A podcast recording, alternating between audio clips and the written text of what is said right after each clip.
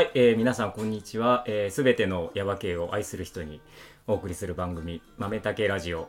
えー、ヤバ系が真ん中にある生活を大分県ヤバ系町にある豆竹コーヒーの古岡弘武がお送りします。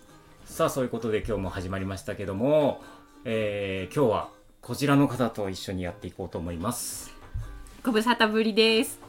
最近生姜を植え始めたゆっちです。よろしくお願いしま。ますめちゃくちゃ久しぶり。めちゃくちゃラジオはお久しぶりもうね、あのね、ゆっち、もうずっとね、あの、ゆっちが出てくれた後に、ゆっちと花江ちゃんの二人体制で行きますとかって言いつつ、全然なんか、なんか一回かな。ゲストは一回だよね。んで、あとは、そのみんなでやったやつとかの出てくれたりとかしたけど、なんかなかなかタイミング合わなくって、全然あのゆっちを避けてたわけじゃなくて、よかった。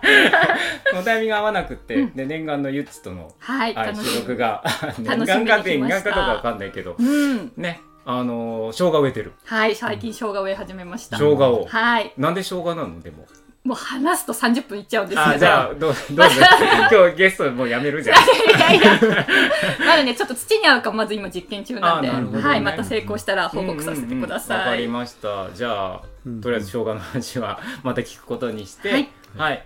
えー今日ゲストを早速お呼びしたいと思うんですが今日はちょっと特別編ということでいつもの紹介の方をちょっとお休みして、はい、今日はこちらの方においでいただいてます。えーっと、吉武拓馬さんです。はいこんにちは。こんにちは。よろしくお願いします。よろしくお願いしますありがとうございます。いや、はい呼んでもらってありがとうございます。いや、もうなんかね、うん。この吉武拓馬さん、あの、何者なんだっていう感じが、まあね、えーっと、聞いてる方もそうだし、うん我々も何者なんだっていうふうに、でもなんで呼んだんだっていう感じもあるんですうんけど、うんうんでもなんか、ちょっと気になる人で気、になりますね。ずっと気になる人だったんで、ちょあ、っとおそうですか。話をはい。聞きたいなと思って、今日はもう特別に、ありがとうございます。はい、お呼びしたんですが、まず、はい。そうですね、吉武拓馬さんを紹介するにあたって、はいえーっと、はっきり言ってこちらの情報がほぼないんです。あ、なので、はいはいはい。えーっと、もうすごく簡単でもいいですし、うんもう自己紹介でもう30分終わってもいいぐらいの感じなんですけど、どうしましょう？まあちょっと、うん。ちょっとお話ししていただいてもいいですはい。か、なんか。じゃあちょっとまあ僕の簡単な自己紹介をはいちょっとさせてもらおうと思うんですけれども、はい。えー元バイクスバイク専門のスタントマンで、はい。えー今は、うん、もうとことん突き詰めてしまう、はい。えーなんて言うんだろう。あの誰でも取れるはずの誰もが取れない蜂蜜っていうんうキャッチフレーズで、なるほど。日本ミツバチ専門のうん。蜂蜜農家をやってます、おえーー福八堂という屋号で、福八堂。はい、はい。でそれでまあ今は蜂蜜農家専門それ一本でやってる吉武拓磨と申します。はい。よろしくお願いします。よろしくお願いします。まあ、はい。えっ、と、蜂蜜農家さんっていうことだけは、うん。まあうん。もちろんゼロとかさっき言ったけど、まあはい。はいそれはもちろん知ってたけど、うん。ちょっとすごいワード出てきたね。その前の。すごいワード出てきたね。なんか。はい。はい、うん。えっと、はい。えその、じゃあ今の蜂蜜農家さんをやる前は、うんえっと、スタントマン？そうです。バイク専門のスタントマンをバイク専門のスタント、はちょっとそこさ掘り下げていっていいですか？あそっち先行きますかじゃあ。先、気になる。ちょっと気になるんで。はいはい。え、じゃあ、うん。あ、ちょっと待って。えっと、まず、吉武さんは、うん。えっと、ご出身はどちはいらになります？僕出身は楠町です。ここの。そうなんですね。はい。はい。生まれも育ちも楠町です。ああ、で、じゃあ、えっと、スタントマンはまさかクスでやってるわけじゃあないので。あいやいやもうはい。東京で、あはい。のまあ、もう楠が嫌で嫌でしょうがなかったんですよ、なるほど、はいもう。中学校の時から早く都会に行きたいと思って、はいはい。ただでも周りがそういうのを当時許してくれる大人もおらず、うんうん。でまあ一応高校目標もなく高校は一応卒業して、うんうん。もう真っ先に就職も進学もせず東京に行ってうんうんでまあ東京でアルバイトをこう転々とする中で、まあ、バイク好きだったんで、うんうん。バイクなんかこう楽しいなっていつも練習してるうちに上手になってきて、うん。で上手くなってくると人に見せたいじゃないですか、はいはうんい。でなんか駐車場とかでこうウィーしたりはい。なんか披露してたら、うん。スタンド会社の社長さんにうん声かけてもらってあ、目つけ、目つけられてるじゃねえや。そうそうそう 見初められた。見初められてうんうん「ユウちょっと映画とか出てみない?それジャニーさんじゃないですか。うん」まあまあそんな感じじゃなかったんですけあどまあなんかそうやって声かけてもらって「いやもう出たいです出たいです」っていう形で、うん。まあそういうあの仕事に携わって、へえ、バイク専門のスタント。そうだからあの車とか、まあ、かちょっと動かすとかっていう簡単なドリフトするとかだったらできるんですけど、はいはい。その仕事としてやれるようなレベルではなくて、うん。あのバイク専門で。どれくらいされてたんですか？えー、っとねそれがね僕バイクを真剣に乗り始めたのが26歳なんですよ。えそうそれまで、うん。あのまあ、まずと高校卒業して東京に行って、うん。東京新宿に歌舞伎町ってあるじゃないですか、はい。あそこでバーテンダーをやってたんですよ。えー。ぽい。わいよね。でもねわかるよね。そうですね。で26歳までバーテンダーをやってて、うん。まあ、バイクはそれでも毎好きで毎日乗ってたんですよ、うん。うんで、うん。仕事の前にお台場にバイクに乗っていつもこう気晴らしにお台場に行くっていうのがもう日課で、へへでお台場で海を眺めてよし今日も行くかみたいな感じうん。でやってたらある日レインボーブリッジをバイクでブーって渡ってたら、うん。レインボーブリッジの上をバイクでウィリーしてる人がいたんですよ。ほずーっと、ずーっとですよ。でえーと思って、ん。絶対俺中に入ってる人外外国の人だと思ったんですよ、うんうんうん日本人でそんなことする人いないと思って、うんうんうんでレインボーブリッジを降りたところで信号で止まってもうめっちゃ気になってたんで、ん。ヘルメットの中超覗き込んだらめっちゃ日本人なんですよ。めっちゃ日本人。そう。超日本人でうわこれ日本人だと思ってまずあの「すいません日本人ですか?」って聞いたら「日本人だよ」ちょっとあの僕もああいうのやりたいんで教えてもらっていいですか?」ええって言ったら「あ今から俺練習行くから一緒来る?」うん。っていうので「あ行きーます行きます」でそこに行ってなんかもうそれにハマって、その人がじゃあスタントをやってる人だったと。もうその人は趣味、あ趣味、うん。でそういう趣味でやってる仲間たちがたくさんいて、うん。あー。でそこになんか入ってやってたらあのなんでも僕さっき最初に言ったとことん突き詰めるために、うんうん。あの週週休とかで練習してたんですよ、週休うん、週休えっと、ん。週7じゃなくてってこと？そう週週7なんですけど週週休なんか休ってこと？朝朝と夕方練習するみたいな日があったりとうんうんうんうんかなるほど、まあもうとにかくずっとレバイクに乗っててうん。ずっと練習してて、ううん。んでやるとなんかもうそこそここう上手になってきて、ううん。んでなんか上手になってきたらそのバーを友達と一緒にやってたんですけど、うん。なんか勘違いしちゃって、ん。俺これバイクで世に出れるぞみたいにうん。うん思っちゃって、うんうんであのまあその結局夜の仕事だったんで、うん。うん。夕方からあの、まあ、よ夜から新宿に行って、うん。うん。で夜中酔っ払って、うん。うん。で次の日の夕方また起きて、で練習に行くっていう生活をしてたんですけどなんかそれだとおちょっと限界が近いなと思って、うーうん。いやこれはもうやめて、バーテンダーを。はい。うん。で昼間働きながらでやっぱまあまあすごいイリーガルなんですけど、うん。お台場のあの空き駐車場とかで練習してたんで、うん。昼間は空いてないじゃないですか、うん。夜しか空いてないから、うん。練習するのってもう夜しかできない、うん。っていうのを考えたらその練習する時間を捻出するにはもう昼間なんかするしかないなと思って、うん。でバイトしながらうん。なんかいろいろね弁当屋の配達とか、うん。酒屋の配達とかなんかガソリンスタンドで働くとかなんかそういうバイトをしながらバイとにかくバイクの練習をずっとそればっかりやってて、その時はまだバイクの仕事が決まってるわけじゃないのにそれを選んだってことですもんでね。26からそういう風になって、うん。うん29歳ぐらいの時だったかな。確かそんぐらいだったと思うんですけどまあだいぶ上手にそこそこなってきて、うん。うん。なんかこれをこれでなんかなりわいにしできんもんかなっていうのをずっと考えながらやってたんですけど、なかなかそんなのなくてやっぱ日本っていう土壌的に、でまあそのとある週末に人がたくさん集まる駐車場でそういう披露をしてたらそこうん。でスタント会社の社長がたまたま通りかかって、なるほど。でそこからなんかいろんなそういう仕事をこう仕事に呼んでもらうようになって、うん。うん。えっとバイク専門のスタントマンっていう職業がうんあるってこと？いやないですね。あない。うん。ないと思います。あない。じゃあえないってことは、うん。じゃあもう日本でただ一人のバイク専門のスタントマンみたいな、当時はまあでもやっぱそれだけで食えてたかっていうとやっぱそうじゃなかったんで、うん。うん。だからいつも仕事があるわけじゃなかったから、うんうんそのそうじゃない時は他のバイトをしながら食いつないでっていう。すすごい。のをやってました。えっとそれ例えば、うん。うんどういう作品でとかいうのは言えたりするんですか？ああまあいいえ、うん、結構いろいろ呼んでもらったりしてるんで、うん。うん。ありますよなんか。あの有名どころもやっぱあったりとか。ありますあります、結構たくさん、うん、いろんなあの有名な人たちも一緒に仕事させてもらってとかほんまあスタントマンだから本来だったらその主役の人がうん。こうやってバーあンって乗るところをうん僕が代わりに吹き替えでやるっていうことですよね。うん。そうですねすごい世界。すごいね。いや面白い。すごい面白い。うん。なんかもうでも浮かんでくるのは俺もう全部こうもう仮面ライダーしかないんだけどあーそうですよね。そんなことはなくですよね。仮面ライダーね僕ねすっごいやっぱ仮面ライダーに入りたいなと思ってたんですけど僕は入れず、まあ、一緒にやってたその、まあ、一緒にやってたっていうかスタント会社の人とかがうん。ライもうライダー専属みたいな人うん。があやっぱそいてれそれはいるんですね。なんでやっぱそこに入り込みたいなとは思ってたんですけど、うん。まあまあそこはかなかなわずというか、あ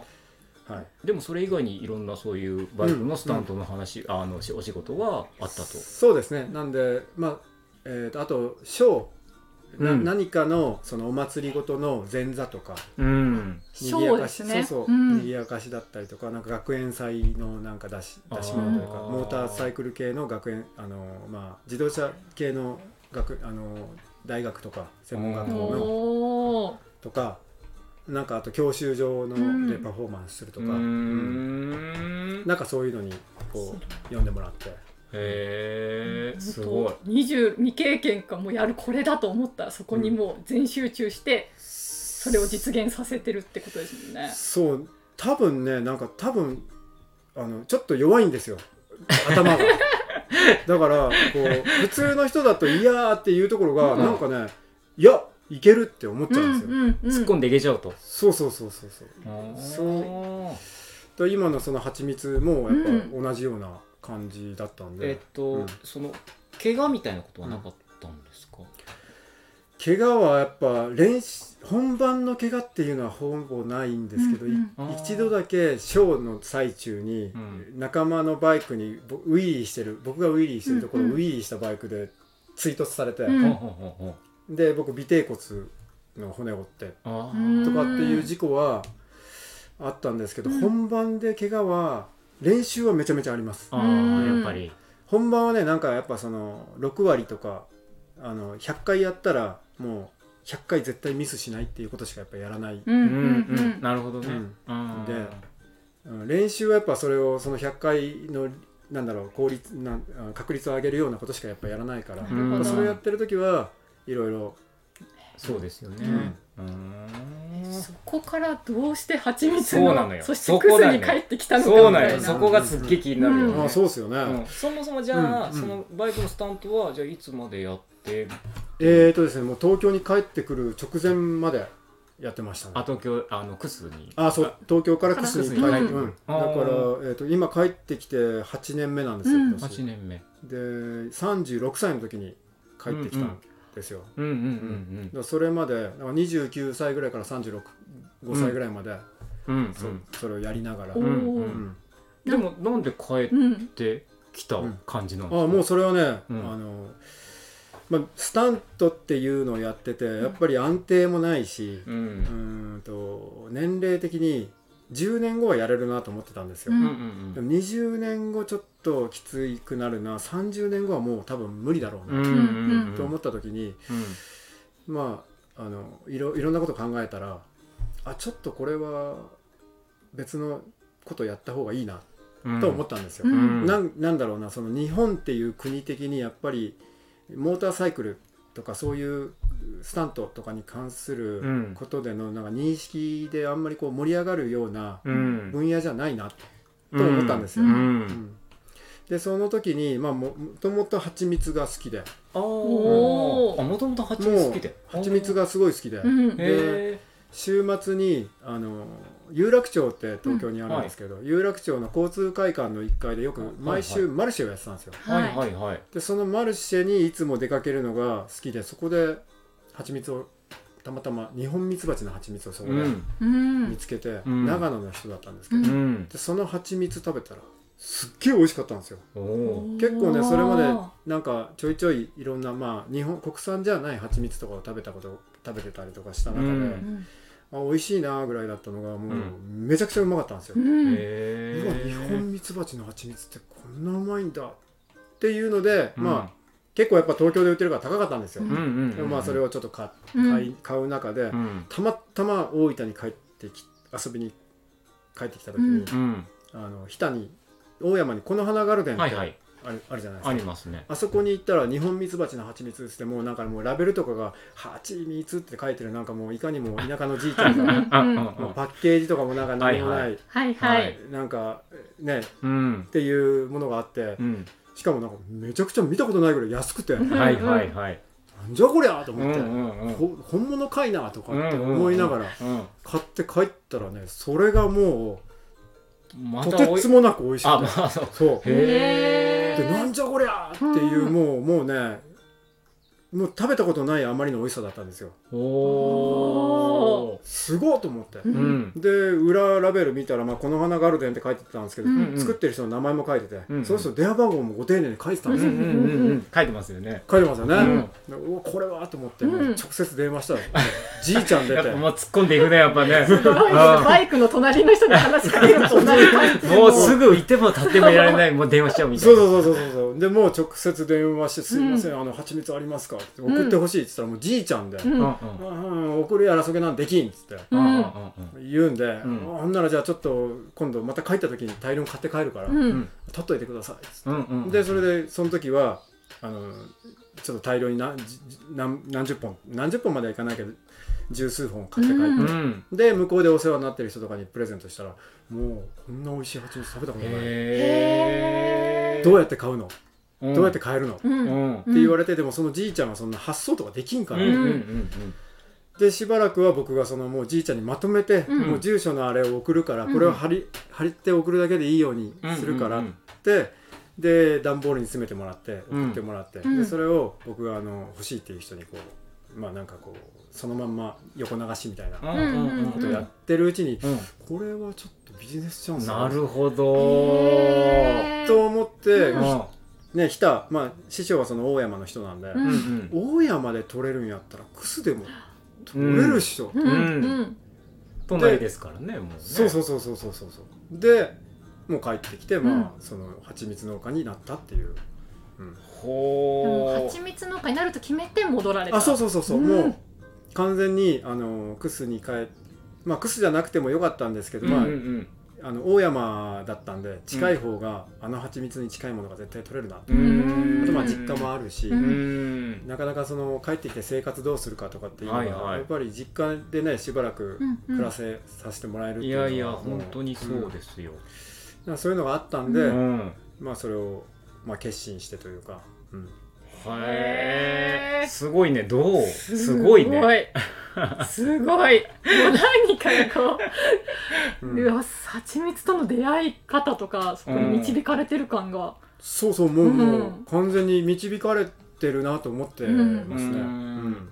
蜂蜜がもともと好きだったんだけど、うん。でもやっぱり結局蜂蜜の方に方へってこうなんか導かれたっていうんうことはうん。うん。うん。あって、でそもそも最初はやっぱクスが嫌で嫌ではで出てっちゃったわけじゃない、うん。出てったわけじゃないですか、うん。はいだけど結局あ帰ってくる方向はあるなって思ったのは蜂蜜が導いてくれたい、みたいなことになるわけでしょ、絶対帰らないと思ってましたもん。だけど蜂蜜が呼んでたわけ、そうそうそ蜂がよ呼んでたっていうか、ういやえっ、とね帰らないっていうふうにずっと思ってたんですよ、うんうん。あのもう田舎が本当に嫌で。う、うんん田舎の魅力が何何一つ感じれなかった、うんうんうん。あの夜すぐ暗くなるし、うん。すぐ暗くっていうかまあ,、あもう外出たら誰も人いないし、うん。うん。なんかこんなところ俺の俺はこんなこうこんなところでこう埋もれてる人間じゃねえみたいな、うん。なんかそんな風に思ってて、うんうん。でまあ行ったんですけど今今帰ってきて改めてその一度都会に行ってそこから田舎に帰ってきて思うのは、うんうん。あの今の僕今の感覚の自分にはあ都会の方が自分が求めるものとか欲しいものの方がはもうほぼ一切ないなと思って、うん。こっちの方がもうなんだろう楽しいしね、だからなんなんて言うんだろうな。うん。な本当ねこうまあ一度やっぱ出たからそう思えるのかな。っていう、うん。うん。うん。いやもう全くその通りで、うん。まあ、もう全くそういう感じで出てって、うんもうこんな田舎がうん。もう別にこんなとこいてもって思って外出て、うん。東京行って、いろいろやってるうちにでもなんか僕の前はなんかもうなんかなんとなくこう東京にいる時に東京って違うんじゃねえかなと思い始めた時にコうん。ーヒーに出会ってコーヒーの方面にってなったうん。から、まあ、ちょっと違うんですけど、うん。でも帰ってきてやっぱこう田舎の良さみたいなやつがやっぱりあって、でうんうんうん。うん今おっしゃられたみたいにやっぱすごい今がすごい楽しいし、ううん。んうん。すごい充実してるっていう、うんうんうん。なんかねお顔もされてるし、全身から出てます出てるよね。はうん、すごいよくわかりますよね。うん。でその帰ってからの8年間はどういう感じで進んでいくんですか、い、ああ。いや正直ね本当多分ちゃんと蜂蜜だけでってなんとかなるななったなっていうのは5年目ぐらいからなんですよ。そうう。ん5年目だったじゃあ3年前ぐらいそうそう。一はい。は昨年ぐらいからなんとかいけるなで、うん。去年であこれはいけるぞ。っていう。いで、ええまあそうそういう感じだった。ただねやっぱり一番なのは、うん。要は本当に安易だったんですよ。その、師匠が取ってるそのまあ要はこの辺で取った蜂蜜だったら何でも日本蜜蜂が集めた蜂蜜だったら何でもいいと思って始めたんですよ、はい。でやっぱ向こうにいた時あのいろいろそのネットだったりとか日本蜜蜂の教科書とかすっげえ読み読み漁って、うん。うん。で結構その頭でっかちにやってきて師匠にいざ帰ってきて教えてもらった時にもうじいちゃんだからもうそんなやり方しもうしょうがないな、うん。俺がもっといい方法を見つけてあのじいちゃん助けてやるぜぐらいななんかそんな上から目線な感覚だったんですよ、はいはい。であのまあ現代用法というか、まあ、現代のやり方本当にまあ単純に一言で言うと、まあ、効率性とうん。か生産性を上げるようなやり方っうんていうので一番最初やって取れた蜂蜜が、もうね師匠が取ってる蜂蜜と全然違ったんですよ。全然違ってうん。美味しくなかったと。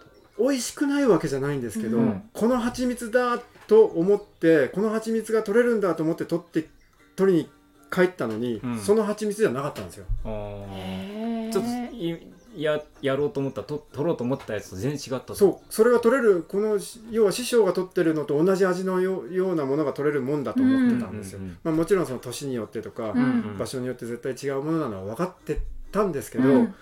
もうそれとは全く違う、えーとね、でいろんな日本ミツバチの蜂蜜を食べたんですけど、うんその師匠じゃない人が取った蜂蜜と同じような味だったんですよ。おー。なるほど。なるほどね。であれなんなんでなんで違うんだろう？っていうふうに思って、うん。そこからなんかすげえめちゃくちゃ研究するようになったんですよ。うでまあなんだろうな。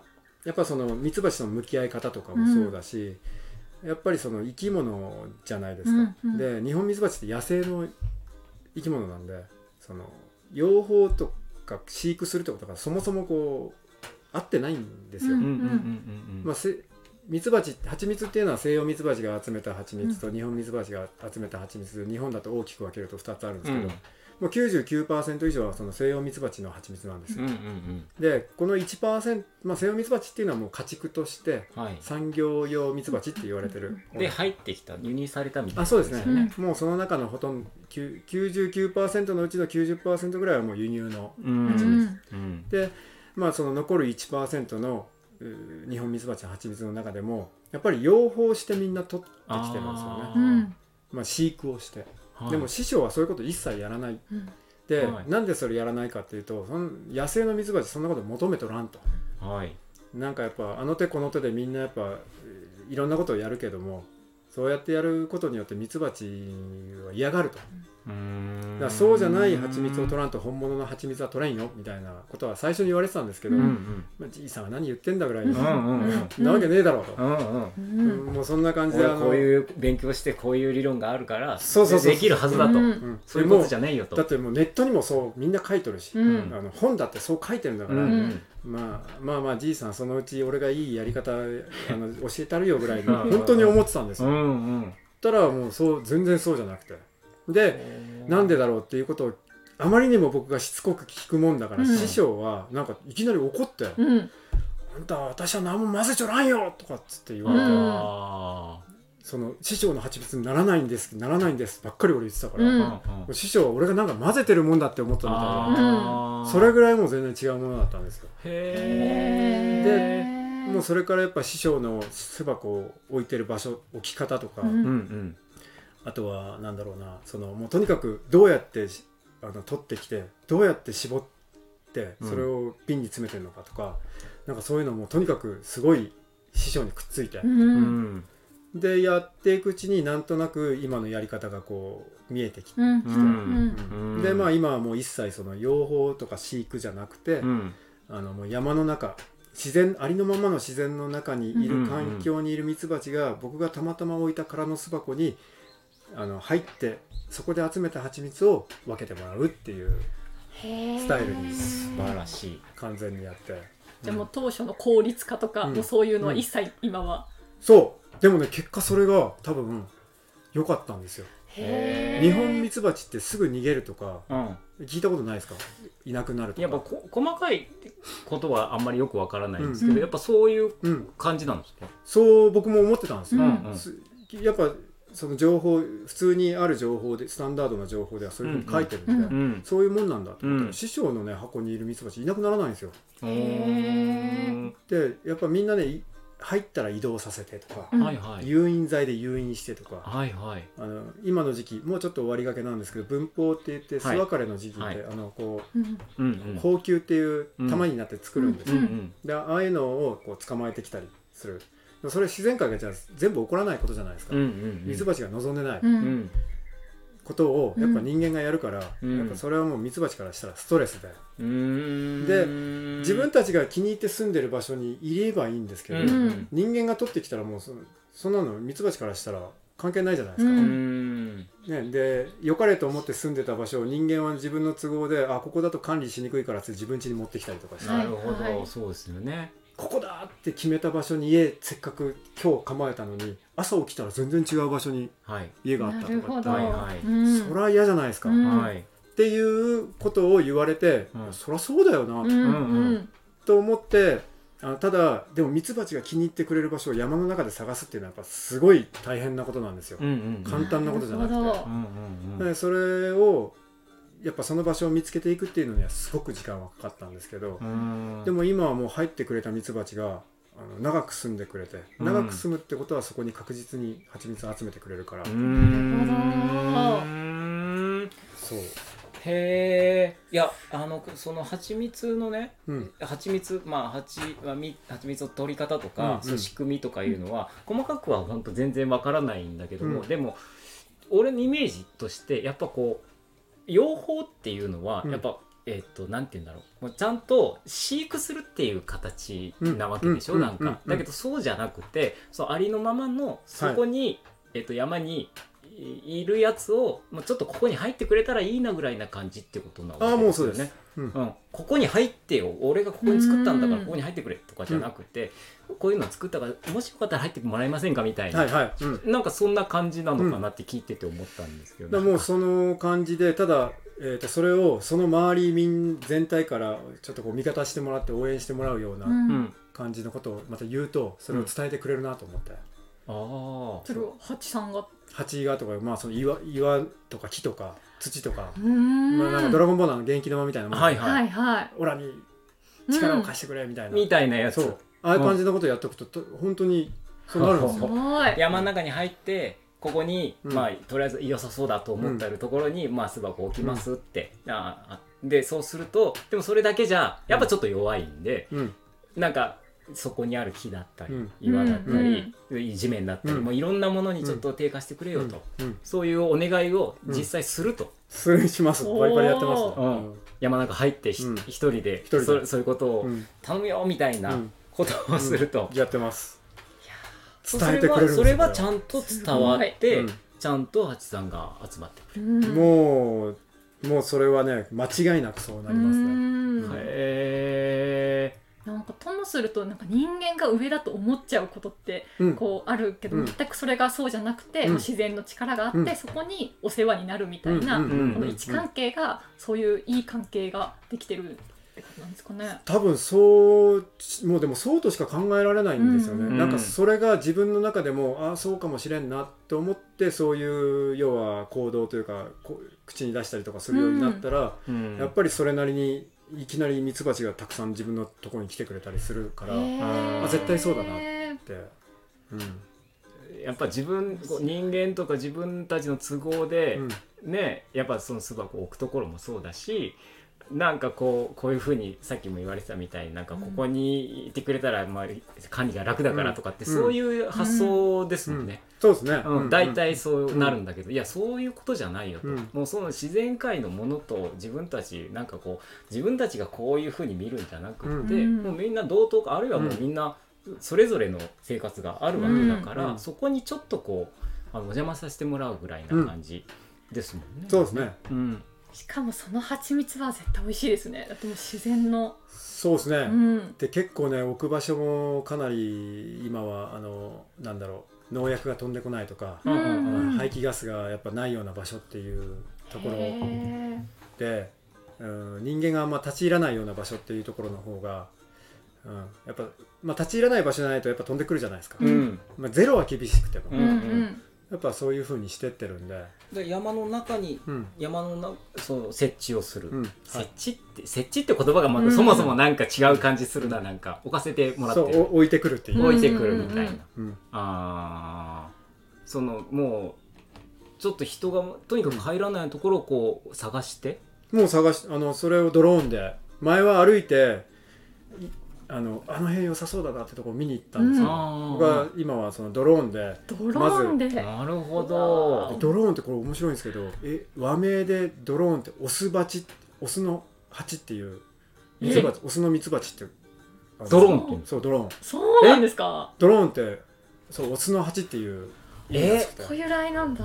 でオスの蜂って、うん。その基本的に女王蜂と交尾するためだけに生まれてくるんですよ、うん。うんうんなのでめちゃくちゃ目いいんですよ、うん。うん。上空で交尾するから、うん。うん。上空を飛んでる女王蜂をもうピンポイントに見つけなきゃいけないからうん。すごく目がいいんですよ、うん。で僕はそのドローンでうん。ミツバチが気に入ってくれる場所を探してるからめちゃめちゃこれ繋がっとるな。へえすあそう。面白い。んちょっとこれ完全自慢なんですけど、はい。それであの僕そのつミツバチ目線になるぞっつってドローンを導入し,、うん。て、うん。山で飛ばしてたらドローンめちゃくちゃ上手くなって。お ドローン大会あったから出たらう。ん優勝しちゃって。えそう。